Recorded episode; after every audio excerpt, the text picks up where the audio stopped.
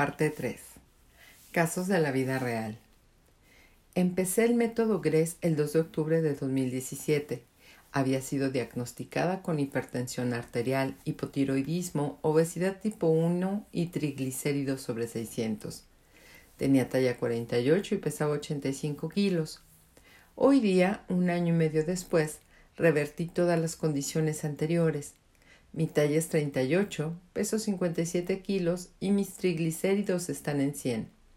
La confianza y seguridad de mí misma aumentó en un mil por ciento. Me siento guapa, me siento muy bien y sobre todo me siento muy sana. Además, mis exámenes así lo demuestran. Otro dato importante es que mi periodo menstrual también se modificó. Todos los meses era muy doloroso. La hinchazón y los cólicos me obligaban a quedarme en cama enroscada con, un guatero. Unos meses después de iniciar el método, si no fuera por el calendario, no me daría cuenta de mi periodo. Ahora no siento ningún dolor, no me hincho y tampoco tengo síntomas premenstruales. Por Dios, ¿cómo se agradece eso? Hoy me compro talla XS o S en Zara y en todas las tiendas donde jamás en la vida pensé que lo haría. La gente que no me veía desde hace un año no me reconoce o les cuesta hacerlo. Otra de las razones por las que comencé a, a, seguir el método fue porque hace tres años me diagnosticaron esclerosis múltiple y en la búsqueda de información sobre la enfermedad encontré muchos estudios que concluían que este tipo de alimentación podría revertir esta enfermedad. Hoy mis resonancias demuestran que la enfermedad no ha avanzado y estoy a la espera de mi próximo examen para saber no solo si la enfermedad se detuvo, sino si se revirtió. Evito los carbohidratos con, con almidón, porque cuando los como me siento muy mal. Además de hincharme, me duele mucho el estómago y últimamente no he podido controlar el dolor con nada. Si voy a un matrimonio o a un cumpleaños y no hay más opciones de comida, debo asumir las consecuencias. Muchas gracias por todo lo que has hecho por nosotros y te doy las gracias infinitas por ayudarme a revertir la enfermedad horrible de la esclerosis múltiple. Apenas tenga los exámenes, te voy a estar contando sobre los resultados para que estés al día con esa información. Y después celebraremos, celebraremos este logro junto a todo tu equipo. Como profesional de la salud, te doy mi apoyo al 200% para lo que necesites. Un gran saludo a ti, Pedro, y a todo tu equipo. Infinitas gracias. María José Burastero, kinesióloga. Elizabeth Craig. Es una terapeuta de acupuntura que además de ser vegetariana, comía un 40% de los animales crudos y había tomado jugos naturales toda su vida. Se desplazaba en bicicleta y hacía yoga. Era una mujer que para todos los efectos podría considerarse súper saludable. Elizabeth vivió momentos duros de alto estrés en su vida. Una separación, un cambio de casa, y la muerte de su madre de cáncer. Un día comenzó a tener dolores de cabeza y náuseas. En el transcurso de un año fue al médico tres veces a hacerse exámenes, los que salían normales. Sin embargo, en la tercera visita, Elizabeth le comentó al médico que sentía mucho dolor, como una punzada en la última parte del colon. Le hicieron una colonoscopía y ahí estaba. Tenía cáncer. Al principio pensaron que, estaba en etapa 2 o 3. Pidieron una tomografía. Hicieron... No, vieron que se estaba ramificando al hígado y descubrieron que en realidad estaba en etapa 4. Elizabeth no conocía a nadie que hubiera sobrevivido a un cáncer de etapa 4. Le dieron pocos meses de vida. Pensó en no hacer ni quimioterapia ni radioterapia, pensó en sanarse con jugos naturales, pero su hermano ingeniero le dijo No lo vas a lograr. Tomaste jugos naturales toda tu vida y tienes cáncer estado 4. Más jugos no te van a salvar. Tienes que hacer algo. Al final, hizo el tratamiento estándar de quimio y radio, además de terapias de sanación alternativas que le permitieron descubrir por qué se había generado el cáncer. Una vez resuelto el origen, Elizabeth revirtió la enfermedad. Han pasado tres años desde que le dijeron que le quedaban unos cuantos meses de vida. Doctor Joy Dispensa. Estaba participando en una triatlón cuando en una etapa de bicicleta lo atropelló una camioneta. Diagnóstico: seis vértebras de la columna comprimidas.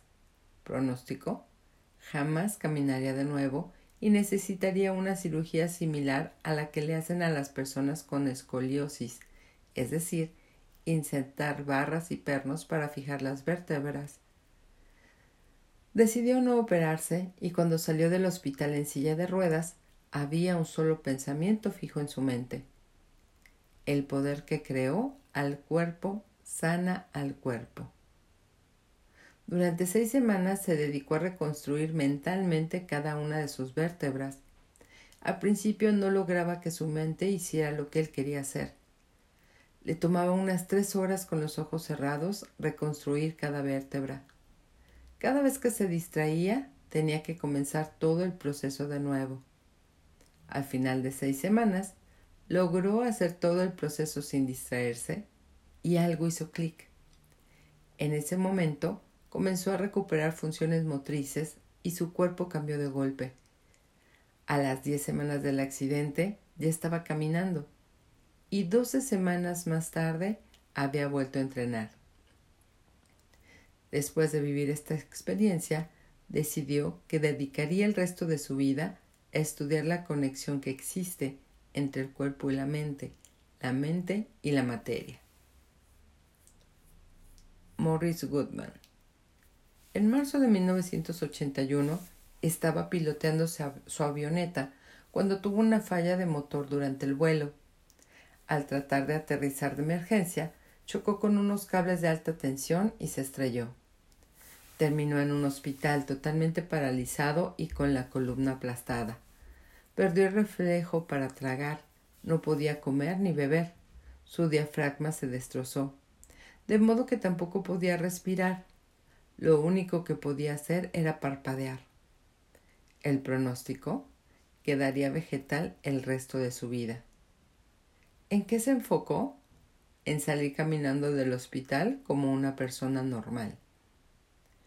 Después de nueve meses, antes de cruzar la puerta del hospital en silla de ruedas, se puso de pie y caminó por sí mismo. Morris resume su experiencia en una sola frase. El hombre se convierte en lo que piensa. Anita Mujani En el año 2006, después de cuatro años enferma, la lucha contra el cáncer de Anita estaba llegando a su fin. Entró en coma. Mientras los doctores se apresuraban a atender su frágil cuerpo, Anita tuvo una experiencia cercana a la muerte y descubrió una de las verdades más grandes de su vida. El cielo no es un destino, sino es un estado del ser. Cuando recuperó el conocimiento, se curó milagrosamente del cáncer y estuvo libre de toda enfermedad en pocas semanas. Desde entonces, ha seguido el llamado para compartir esta poderosa historia y divina lección con el mundo. Orlando Bloom A los 21 años, el actor cayó al vacío desde un tercer piso cuando intentaba trepar a la terraza de un amigo.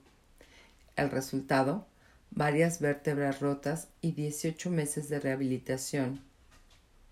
Esto no es nada si lo comparamos con la parálisis total que su cuerpo podría haber sufrido. Terry Wallis tuvo a los 39 años un accidente de tráfico que lo dejó en coma por 19 años. Lo excepcional del caso de Wallis es que pudo recuperar la conciencia y el habla después de casi dos décadas. Actualmente sigue en proceso de recuperación cada día mejorando más y más. Kelly Turner. Como investigadora y psicoterapeuta, Kelly era especialista en oncología integrativa.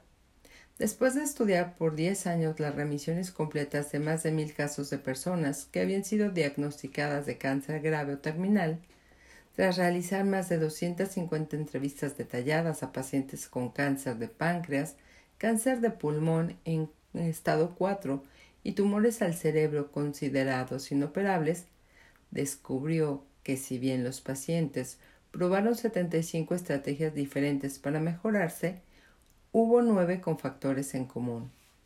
Y de estos nueve factores, solamente, son, solamente dos son de carácter físico, cambio alimentario y suplementación. Todas las demás estrategias fueron prácticas mentales y o emocionales.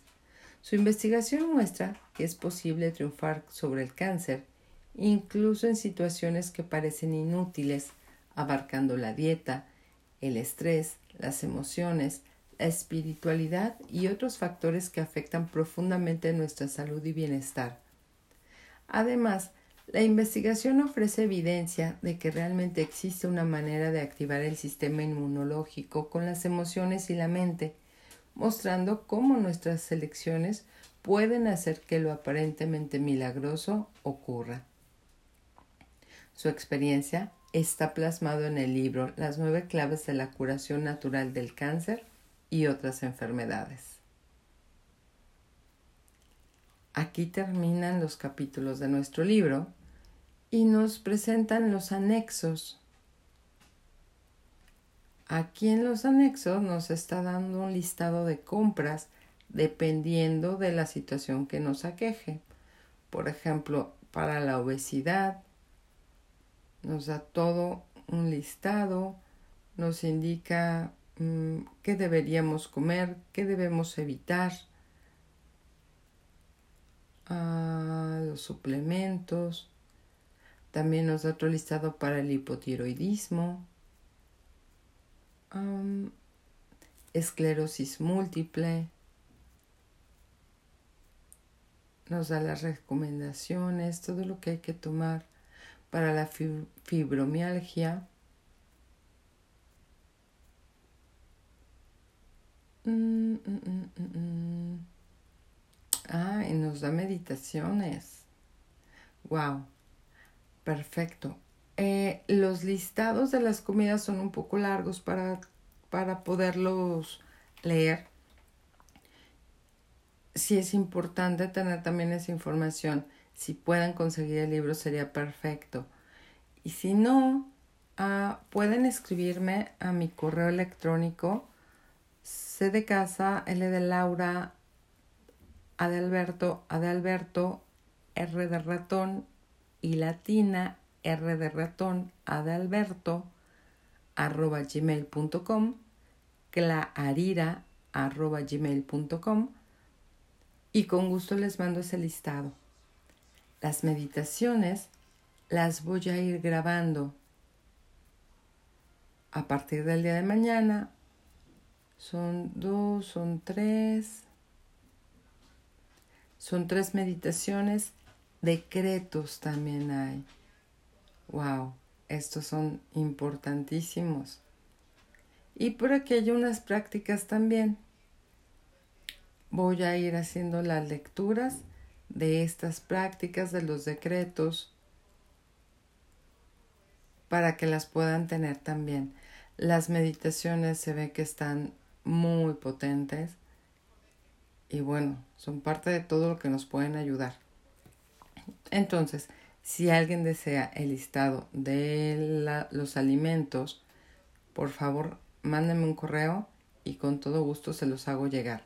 Y a partir de mañana les tengo listas las meditaciones, una por día. Bye.